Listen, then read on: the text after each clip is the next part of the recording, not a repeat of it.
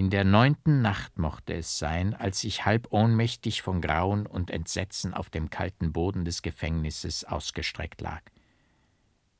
Da vernahm ich deutlich unter mir ein leises, abgemessenes Klopfen.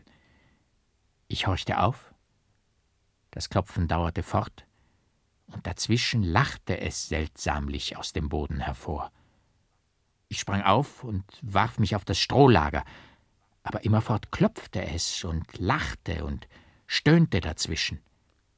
Endlich rief es leise, leise, aber wie mit hässlicher, heiserer, stammelnder Stimme hintereinander fort Medardus, Medardus. Ein Eisstrom goss sich mir durch die Glieder. Ich ermannte mich und rief Wer da? Wer ist da? Lauter lachte es nun und stöhnte und ächzte und klopfte und stammelte heiser Medardus, Medardus. Ich raffte mich auf vom Lager. Wer du auch bist, der du hier tollen Spuk treibst, stell dich her, sichtbarlich vor meine Augen, dass ich dich schauen mag, oder höre auf mit deinem wüsten Lachen und Klopfen. So rief ich in die dicke Finsternis hinein.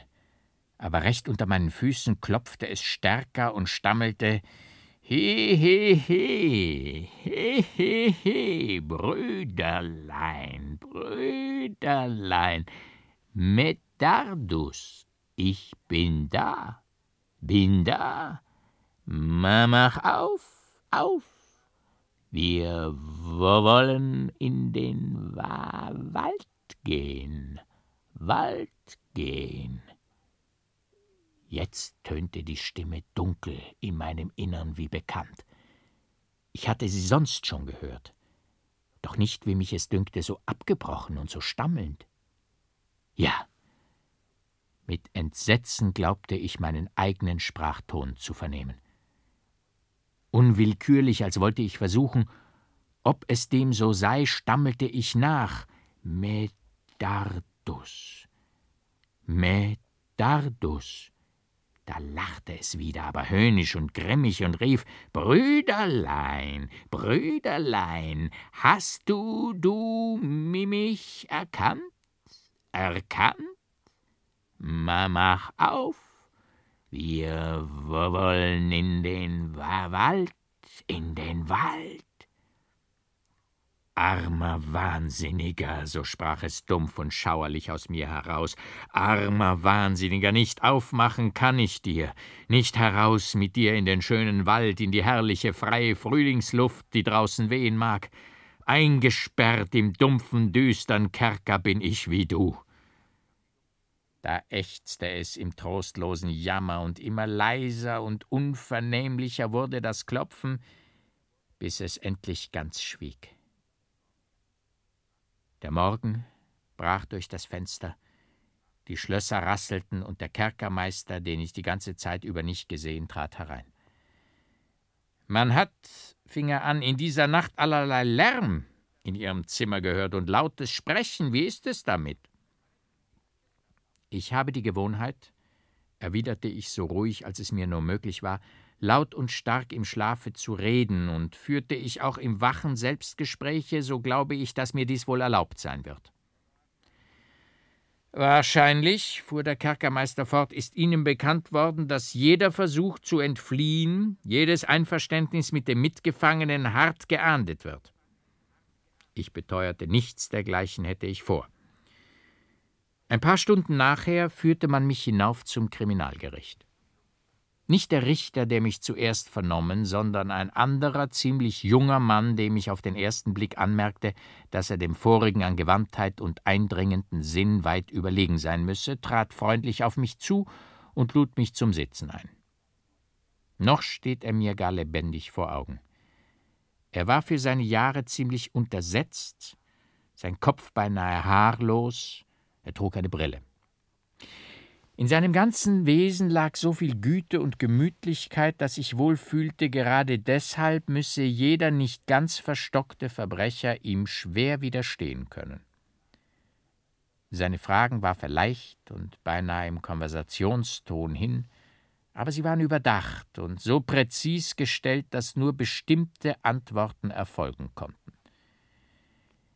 Ich muss Sie zuvörderst fragen, so fing er an, ob alles das, was Sie über Ihren Lebenslauf angegeben haben, wirklich gegründet ist oder ob bei reiflichem Nachdenken Ihnen nicht dieser oder jener Umstand einfiel, den Sie noch erwähnen wollen.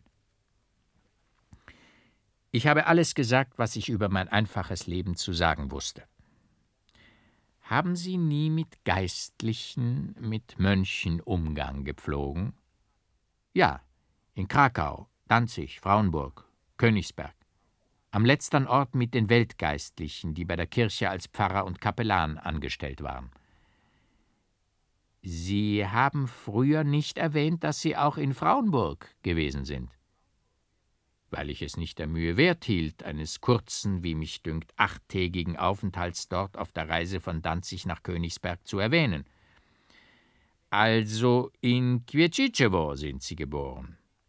Dies frug der Richter plötzlich in polnischer Sprache, und zwar in echt polnischem Dialekt, jedoch ebenfalls ganz leicht hin. Ich wurde in der Tat einen Augenblick verwirrt, raffte mich jedoch zusammen, besann mich auf das wenige Polnische, was ich von meinem Freunde Kaczynski im Seminar gelernt hatte, und antwortete Auf dem kleinen Gute meines Vaters bei Kwiecicewo. Wie hieß dieses Gut? Keczynjewo, das Stammgut meiner Familie.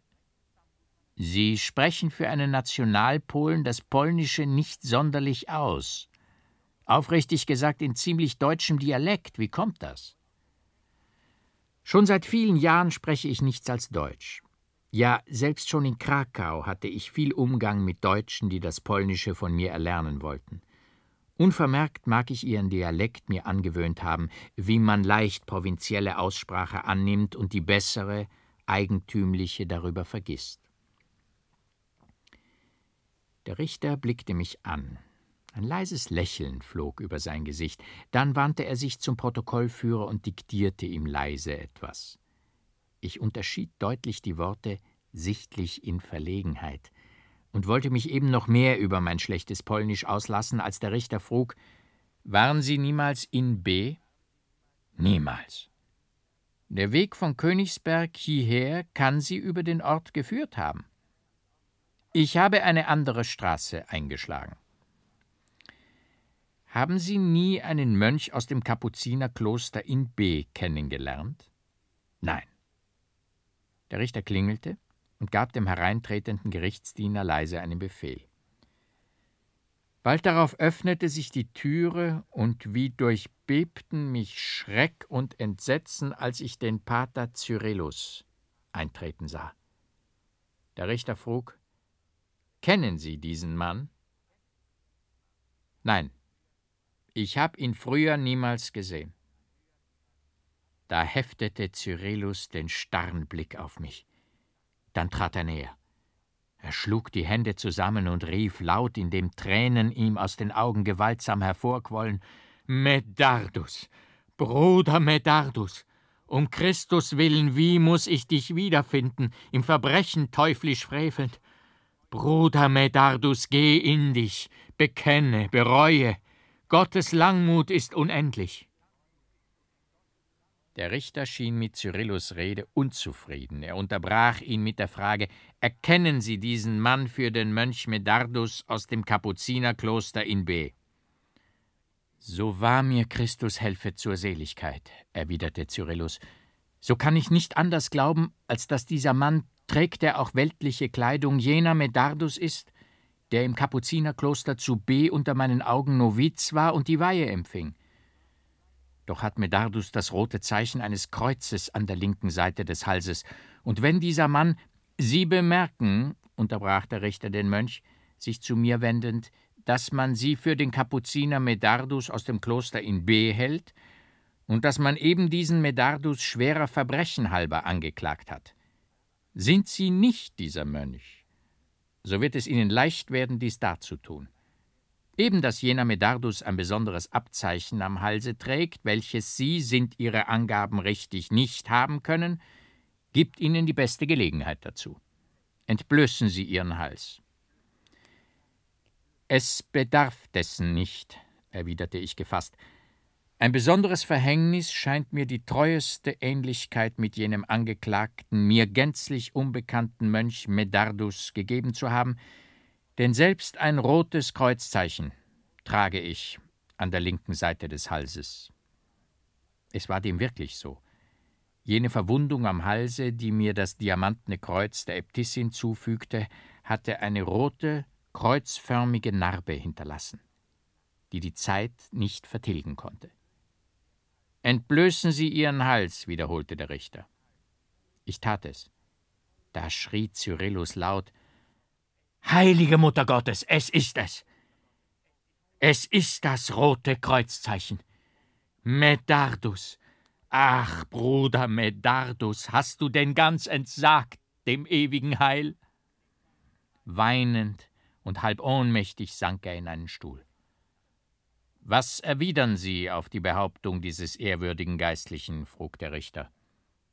In dem Augenblick durchfuhr es mich wie eine Blitzesflamme. Alle Verzagtheit, die mich zu übermannen drohte, war von mir gewichen. Ach, es war der Widersacher selbst, der mir zuflüsterte Was vermögen diese Schwächlinge gegen dich starken in Sinn und Geist? Soll Aurelie denn nicht dein werden? Ich fuhr heraus beinahe in wildem, höhnendem Trotz. Dieser Mönch da, der ohnmächtig im Stuhle liegt, ist ein schwachsinniger, blöder Greis, der in toller Einbildung mich für irgendeinen verlaufenen Kapuziner seines Klosters hält, von dem ich vielleicht eine flüchtige Ähnlichkeit trage. Der Richter war bis jetzt in ruhiger Fassung geblieben, ohne Blick und Ton zu ändern. Zum ersten Mal verzog sich nun sein Gesicht zum finstern, durchbohrenden Ernst. Er stand auf und blickte mir scharf ins Auge. Ich muss gestehen, selbst das Funkeln seiner Gläser hatte für mich etwas Unerträgliches, Entsetzliches. Ich konnte nicht weiterreden. Von innerer verzweifelnder Wut grimmig erfasst, die geballte Faust vor der Stirn, schrie ich laut auf Aurelie. Was soll das? Was bedeutet der Name? frug der Richter heftig. Ein dunkles Verhängnis opfert mich dem schmachvollen Tode, sagte ich dumpf. Aber ich bin unschuldig. Gewiss, ich bin ganz unschuldig. Entlassen Sie mich. Haben Sie Mitleiden. Ich fühle es, dass Wahnsinn mir durch Nerv und Adern zu toben beginnt. Entlassen Sie mich. Der Richter, wieder ganz ruhig geworden, diktierte dem Protokollführer vieles, was ich nicht verstand. Endlich las er mir eine Verhandlung vor, worin alles, was er gefragt und was ich geantwortet, sowie was sich mit Cyrillus zugetragen hatte, verzeichnet war. Ich musste meinen Namen unterschreiben, dann forderte mich der Richter auf, irgendetwas Polnisch und Deutsch aufzuzeichnen. Ich tat es. Der Richter nahm das deutsche Blatt und gab es dem Pater Cyrillus, der sich unterdessen wieder erholt hatte, mit der Frage in die Hände Haben diese Schriftzüge Ähnlichkeit mit der Hand, die ihr Klosterbruder Medardus schrieb? Es ist ganz genau seine Hand, bis auf die kleinsten Eigentümlichkeiten, erwiderte Cyrillus und wandte sich wieder zu mir. Er wollte sprechen. Ein Blick des Richters wies ihn zur Ruhe. Der Richter sah das von mir geschriebene polnische Blatt sehr aufmerksam durch. Dann stand er auf, trat dicht vor mir hin und sagte mit sehr ernstem, entscheidendem Ton Sie sind kein Pole. Diese Schrift ist durchaus unrichtig, voller grammatischer und orthografischer Fehler. Kein Nationalpole schreibt so, wäre er auch viel weniger wissenschaftlich ausgebildet, als Sie es sind. Ich bin in Keczynjewo geboren, folglich allerdings Pole. Selbst aber in dem Fall, dass ich es nicht wäre, dass geheimnisvolle Umstände mich zwängen, Stand und Namen zu verleugnen, so würde ich deshalb doch nicht der Kapuziner Medardus sein dürfen, der aus dem Kloster in B, wie ich glauben muss, entsprang. Ach, Bruder Medardus, fiel Cyrillus ein, Schickte dich unser ehrwürdiger Prior Leonardus nicht im Vertrauen auf deine Treue und Frömmigkeit nach Rom? Bruder Medardus, um Christus willen, verleugne nicht länger auf gottlose Weise den heiligen Stand, dem du entronnen. Ich bitte Sie, uns nicht zu unterbrechen, sagte der Richter und fuhr dann, sich zu mir wendend, fort. Ich muss Ihnen bemerklich machen, wie die unverdächtige Aussage dieses ehrwürdigen Herrn die dringendste Vermutung bewirkt, dass Sie wirklich der Medardus sind, für den man Sie hält. Nicht verhehlen kann ich auch, dass man Ihnen mehrere Personen entgegenstellen wird, die Sie für jenen Mönch unzweifelhaft erkannt haben. Unter diesen Personen befindet sich eine, die Sie, treffen die Vermutungen ein, schwer fürchten müssen. Ja, selbst unter Ihren eigenen Sachen hat sich manches gefunden, was den Verdacht wider Sie unterstützt. Endlich werden bald die Nachrichten über Ihre vorgebliche Familienumstände eingehen, um die man die Gerichte in Posen ersucht hat. Alles dieses sage ich Ihnen offener, als es mein Amt gebietet, damit Sie sich überzeugen, wie wenig ich auf irgendeinen Kunstgriff rechne, Sie haben jene Vermutungen Grund, zum Geständnis der Wahrheit zu bringen. Bereiten Sie sich vor, wie Sie wollen. Sind Sie wirklich jener Angeklagte Medardus? So glauben Sie, dass der Blick des Richters die tiefste Verhüllung bald durchdringen wird. Sie werden dann auch selbst sehr genau wissen, welcher Verbrechen man Sie anklagt. Sollten Sie dagegen wirklich dieser Leonard von Kaczynski sein, für den Sie sich ausgeben, und ein besonderes Spiel der Natur Sie, selbst rücksichts besonderer Abzeichen, jene Medardus ähnlich gemacht haben, so werden Sie selbst leicht Mittel finden, dies klar nachzuweisen. Sie schienen mir erst in einem sehr exaltierten Zustande, schon deshalb brach ich die Verhandlung ab. Indessen wollte ich Ihnen zugleich auch Raum geben zum reiflichen Nachdenken. Nach dem, was heute geschehen, kann es Ihnen an Stoff dazu nicht fehlen. Sie halten also meine Angaben durchaus für falsch? Sie sehen in mir den verlaufenen Mönch Medardus? So frug ich. Der Richter sagte mit einer leichten Verbeugung Adieu, Herr von Kaczynski und man brachte mich in den Kerker zurück. Die Worte des Richters durchbohrten mein Inneres wie glühende Stacheln. Alles, was ich vorgegeben, kam mir seicht und abgeschmackt vor. Dass die Person, der ich entgegengestellt werden und die ich so schwer zu fürchten haben sollte, Aurelie sein musste, war nur zu klar. Wie sollte ich das ertragen? Ich dachte nach, was unter meinen Sachen wohl verdächtig sein könne. Da fiel es mir schwer aufs Herz, dass ich noch aus jener Zeit meines Aufenthaltes aus dem Schlosse des Barons von F einen Ring mit Euphemiens Namen besaß, sowie das Viktorins Felleisen, das ich auf meiner Flucht mit mir genommen, noch mit dem Kapuzinerstrick zugeschnürt war. Ich hielt mich für verloren. Verzweifelnd rannte ich den Kerker auf und ab.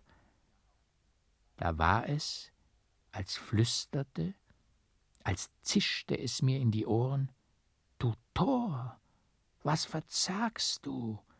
Denkst du nicht an Viktorin? Laut rief ich, Ha! Nicht verloren, gewonnen ist das Spiel. Es arbeitete und kochte in meinem Innern. Schon früher hatte ich daran gedacht, dass unter Euphemiens Papieren sich wohl etwas gefunden haben müsse, was auf Viktorins Erscheinen auf dem Schlosse als Mönch hindeute. Darauf mich stützend, wollte ich auf irgendeine Weise ein Zusammentreffen mit Viktorin, ja selbst mit Medardus, für den man mich hielt, vorgeben. Jenes Abenteuer auf dem Schlosse, das so fürchterlich endete, als von Hörensagen erzählen und mich selbst meine Ähnlichkeit mit jenen beiden auf unschädliche Weise geschickt hineinverflechten. Der kleinste Umstand musste reiflich erwogen werden. Aufzuschreiben beschloss ich daher den Roman, der mich retten sollte. Man bewilligte mir die Schreibmaterialien, die ich forderte, um schriftlich noch manchen verschwiegenen Umstand meines Lebens zu erörtern. Ich arbeitete mit Anstrengung bis in die Nacht hinein. Im Schreiben erhitzte sich meine Fantasie, alles formte sich wie eine geründete Dichtung, und fester spann sich das Gewebe endloser Lügen, womit ich dem Richter die Wahrheit zu verschleiern hoffte. Die Burgglocke hatte Zwölfe geschlagen, als sich wieder leise und entfernt das Pochen vernehmen ließ, das mich gestern so verstört hatte. Ich wollte nicht darauf achten, aber immer lauter pochte es in abgemessenen Schlägen, und dabei fing es wieder an, dazwischen zu lachen und zu ächzen. Stark auf den Tisch schlagend rief ich laut Still, ihr da unten. und glaubte mich so von dem Grauen, das mich befing, zu ermutigen. Aber da lachte es gellend und schneidend durch das Gewölbe und stammelte Brüderlein, Brüderlein, zu dir herauf, herauf, mach auf, mach auf. Nun begann es dicht neben mir im Fußboden zu schaben, zu rasseln und zu kratzen, und immer wieder lachte es und ächzte. Stärker und immer stärker wurde das Geräusch, das Rasseln, das Kratzen, dazwischen dumpf dröhnende Schläge wie das Fallen schwerer Massen. Ich war aufgestanden mit der Lampe in der Hand. Da rührte es sich unter meinem Fuß. Ich schritt weiter und sah, wie an der Stelle, wo ich gestanden, sich ein Stein des Pflasters losbröckelte. Ich erfasste ihn und hob ihn mit leichter Mühe vollends heraus. Ein düstrer Schein brach durch die Öffnung. Ein nackter Arm mit einem blinkenden Messer in der Hand streckte sich mir entgegen. Von tiefem Entsetzen durchschauert bebte ich zurück. Da stammelte es von unten herauf Brüderlein, Brüderlein, Medardus ist da da. Herauf, nimm, nimm, brich, brich in den Wald, in den Wald. Schnell dachte ich Flucht und Rettung. Alles Grauen überwunden, ergriff ich das Messer, das die Hand mir willig ließ, und fing an, den Mörtel zwischen den Steinen des Fußbodens emsig wegzubrechen. Der, der unten war, drückte wacker herauf. Vier, fünf Steine lagen zur Seite weggeschleudert. Da erhob sich plötzlich ein nackter Mensch bis an die Hüften aus der Tiefe empor und starrte mich gespenstisch an mit des Wahnsinns grinsendem, entsetzlichem Gelächter. Der volle Schein der Lampe fiel auf das Gesicht. Ich erkannte mich selbst. Mir vergingen die Sinne. Ein empfindlicher Schmerz an den Armen weckte mich aus tiefer Ohnmacht. Hell war es um mich her. Der Kerkermeister stand mit einer blendenden Leuchte vor mir. Kettengerassel und Hammerschläge hallten durch das Gewölbe. Man war beschäftigt, mich in Fesseln zu schmieden. Außer den Hand- und Fußschellen wurde ich mittelst eines Ringes um den Leib und einer daran befestigten Kette an die Mauer gefesselt. Nun wird es der Herr wohl bleiben lassen, an das Durchbrechen zu denken, sagte der Kerkermeister. Was hat denn der Kerl eigentlich getan? frug ein Schmiedeknecht. Ei, erwiderte der Kerkermeister, weißt du denn das nicht, Jost? Die ganze Stadt ist ja voll davon. Es ist ein verfluchter Kapuziner, der drei Menschen ermordet hat. Sie haben es schon ganz heraus. In wenigen Tagen haben wir große Gala, da werden die Räder spielen. Ich hörte nichts mehr, denn aufs Neue entschwanden mir Sinn und Gedanken. Nur mühsam erholte ich mich aus der Betäubung. Finster blieb es. Endlich brachen einige matte Streiflichter des Tages herein in das niedrige, kaum sechs Fuß hohe Gewölbe, in das, wie ich jetzt zu meinem Entsetzen wahrnahm, man mich aus meinem vorigen Kerker gebracht hatte. Mich dürstete. Ich griff nach dem Wasserkruge, der neben mir stand. Feucht und kalt schlüpfte es mir durch die Hand. Ich sah eine aufgedunsene, scheußliche Kröte schwerfällig davonhüpfen. Voll Ekel und Abscheu ließ ich den Krug fahren. Aurelie, stöhnte ich auf, in dem Gefühl des namenlosen Elends, das nun über mich hereingebrochen. Und darum das armselige Leugnen und Lügen vor Gericht, alle gleisnerischen Künste des teuflischen Heuchlers? Darum, um ein zerrissenes, qualvolles Leben einige Stunden länger zu fristen? Was willst du, Wahnsinniger, Aurelien besitzen, die nur durch ein unerhörtes Verbrechen dein werden konnte? Denn immerdar lügst du auch der Welt deine Unschuld vor, würde sie in dir Hermogens verruchten Mörder erkennen und dich tief verabscheuen. Elender, wahnwitziger Tor, wo sind nun deine hochfliegenden Pläne, der Glaube an deine überirdische Macht, womit du das Schicksal selbst nach Willkür zu lenken wähntest? Nicht zu töten vermagst du den Wurm, der an deinem Herzmark mit tödlichen Bissen nagt. Schmachvoll verderben wirst du in trostlosem Jammer, wenn der Arm der Gerechtigkeit auch deiner schont. So laut klagend warf ich mich auf das Stroh und fühlte in dem Augenblick einen Druck auf der Brust, der von einem harten Körper in der Busentasche meiner Weste herzurühren schien. Ich fasste hinein und zog ein kleines Messer hervor. Nie hatte ich, solange ich im Kerker war, ein Messer bei mir getragen. Es musste daher dasselbe sein, das mir mein gespenstisches Ebenbild heraufgereicht hatte. Mühsam stand ich auf und hielt das Messer in den stärker hereinbrechenden Lichtstrahl. Ich erblickte das silberne Heft. Unerforschliches Verhängnis. Es war dasselbe Messer, womit ich Hermogen getötet und das ich seit einigen Wochen vermisst hatte. Aber nun ging plötzlich in meinem Innern wunderbar leuchtend Trost und Rettung von der Schmach auf. Die unbegreifliche Art, wie ich das Messer erhalten, war mir ein Fingerzeig der ewigen Macht, wie ich meine Verbrechen büßen, wie ich im Tode Aurelien versöhnen solle. Wie ein göttlicher Strahl im reinen Feuer durchglühte mich nun die Liebe zu Aurelien, jede sündliche Begierde war von mir gewichen. Es war mir, als sähe ich sie selbst wie damals, als sie am Beichtstuhl in der Kirche des Kapuzinerklosters erschien. Wohl liebe ich dich, Medardus, aber du verstandest mich nicht. Meine Liebe ist der Tod.